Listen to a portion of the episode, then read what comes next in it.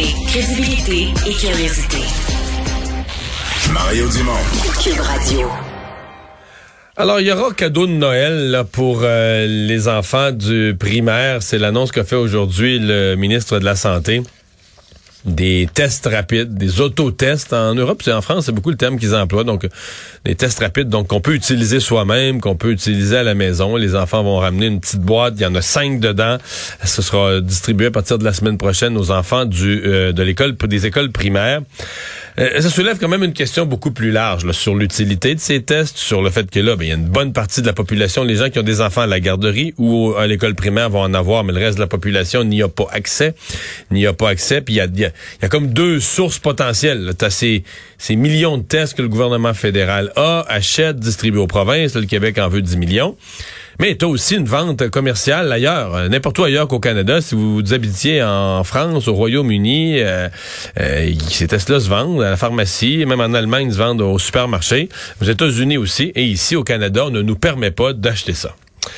La docteure Amélie Boisclair, euh, interniste intensiviste, est avec nous. Bonjour, docteur Boisclair. Oui, bonjour. D'abord, est-ce qu'on salue cette initiative au moins pour les enfants du primaire et des garderies?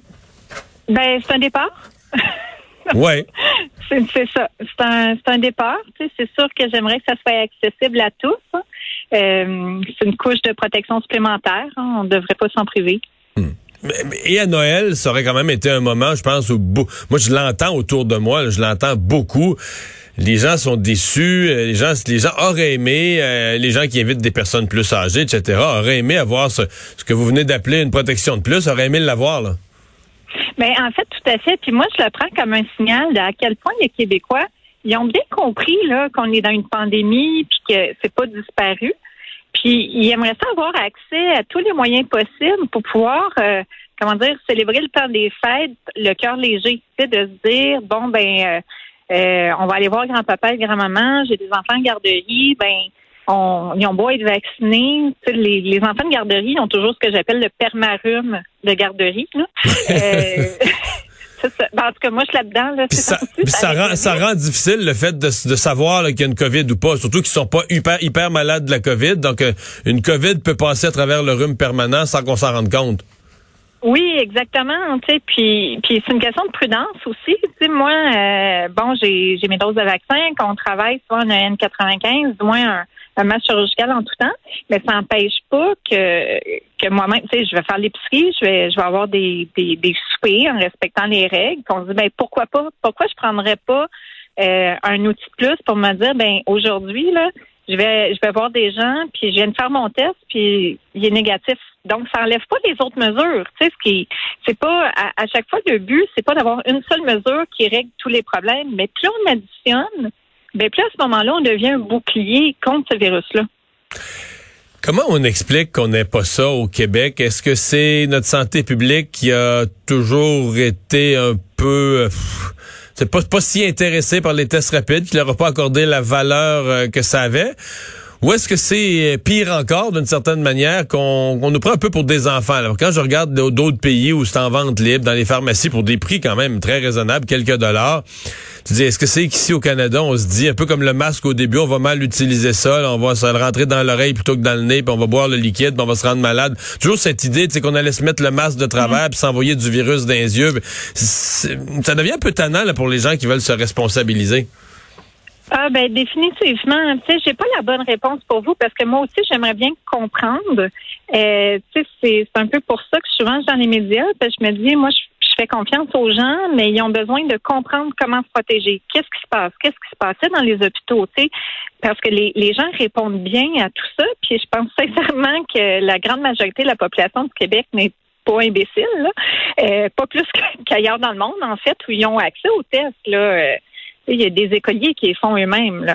Mais euh, c'est ça, j'ai pas d'explication pour vous. Je trouve ça bien dommage parce que, tu sais, on le voit pour le masque, le, le message initial, on ne saurait pas comment l'utiliser, mais comment ça nous on est deux ans plus tard pratiquement. Là, puis, puis les on, études, on encore, celle du celle du British Medical Journal la semaine passée, où, le masque, au contraire, on dit maintenant, c'est c'était vraiment, vraiment très efficace. Plus il y a de la littérature, des études, plus on est confiant que c'est un outil très efficace. Exactement. Sauf que le problème, c'est moi puis vous, on le sait, puis la plupart des gens le savent, mais le dommage qui a été fait avec des, des informations qui étaient inexactes initialement ou qui ont dit que ça marcherait pas, que fausse réassurance, quoi que ce soit, ce, ce dommage-là est encore là dans les gens qui hésitent. Ouais, la fameuse, la fameuse première impression dure à effacer, là. Ben c'est ça, tu sais, parce qu'après, tu as beau amener tous les papiers euh, nécessaires pour dire non, ça marche, puis puis en fait aussi de, de dire justement ça marche tellement qu'il va quasiment falloir euh, attendre en, en, dernier là avant d'enlever ça, parce que c'est un geste simple avec euh, pratiquement pas d'effet secondaire, sauf que à part le fait qu'on n'aime pas ça. Là. Tu sais, il faut tout défaire ça par après. Fait à limite de dire, bon, ben, on n'a pas suffisamment, ou faut organiser la logistique pour distribuer les tests. Ça, je pense que les gens comprendraient. Là, c'est sûr qu'on a beaucoup de retard par rapport à certains pays ailleurs, mais faut un message clair, simple et clair pour la population. Tu on a besoin d'utiliser plusieurs couches euh, différentes, plusieurs moyens pour être capable de se protéger contre le virus. Puis plus on est au courant, plus on comprend comment que ça fonctionne. La science évolue, c'est normal, puis c'est une bonne chose. Ben à ce moment-là, on a plus d'outils pour dire ben je, je comprends comment me protéger le plus possible. Hmm sur la hausse du nombre de cas qui est quand même assez frappante depuis deux semaines. Bon, un gros coup ce matin en plus, c'est juste un jour, faut être prudent, mais quand même, c'est. Euh, est-ce que vous craignez? Parce qu'à date, c'est vrai que l'augmentation du nombre de cas n'a pas amené une hausse des hospitalisations et on s'en réjouit, mais. On en discutait ici à l'émission tout à l'heure. On disait, ouais, si on, si on est tous les jours dans les 2000 cas pendant quelques semaines, il me semble que c'est inévitable qu'à un moment donné, vous, dans vos unités de soins intensifs, vous allez en retrouver quelques-uns. C'est la loi des grands nombres. Même si la proportion, il y a beaucoup de gens vaccinés, la proportion est, moindre. Euh, il, me semble que là, beaucoup, beaucoup de cas va finir par ramener des hospitalisations aussi. Qu'est-ce que vous en pensez? Ben, c'est sûr que ça m'inquiète. Euh, comment dire? Euh, il y a deux façons de voir ça. Hein. Moi, je suis plus du genre à dire, ben là, on a un certain contrôle. J'aimerais ça. Tu sais, puis j'insiste le mot contrôle. Je peux pas dire que ça va bien. Euh, on n'est pas en train de déborder, mais on est encore, euh, pour le gouvernement, on est encore en urgence sanitaire pour mon unité de soins intensifs est staffée avec du monde qui ne peuvent pas quitter, occuper les postes qui ont, choisi d'appliquer. C'est comme ça que j'ai des équipes. Fait c'est tout le temps des messages un peu euh, contradictoires, nous, qu'on voit entre les libertés qu'on a puis les réalités sur le terrain. Puis c'est sûr que, outre les cas de COVID, ben moi, je m'occupe de l'ensemble des cas, puis notre marge de manœuvre n'est pas là. Euh, on, on est toujours saturé, le réseau, on est limite.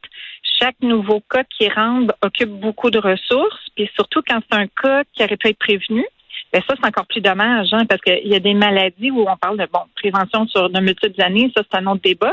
Mais pour le COVID, là, on a quand même plusieurs moyens disponibles. Puis pour l'instant, on n'est pas encore à l'étape où on peut se dire, dans un cas de plus, un cas de moins, ça change pas, euh, ça change pas grand-chose. C'est, c'est pas vrai. Puis les conséquences sont sérieuses. Puis ça dépasse l'individu malade dans mes lits c'est les chirurgies qui vont être reportées, c'est les, les cas qui peuvent pas être vus, l'impact sur la famille, sur euh, s'il y a une éclosion dans une entreprise. Ça a des gros impacts. C'est tout un effet boule de neige. Euh, c'est tout ça qu'on voit, nous, dans cette augmentation des cas-là pour l'instant.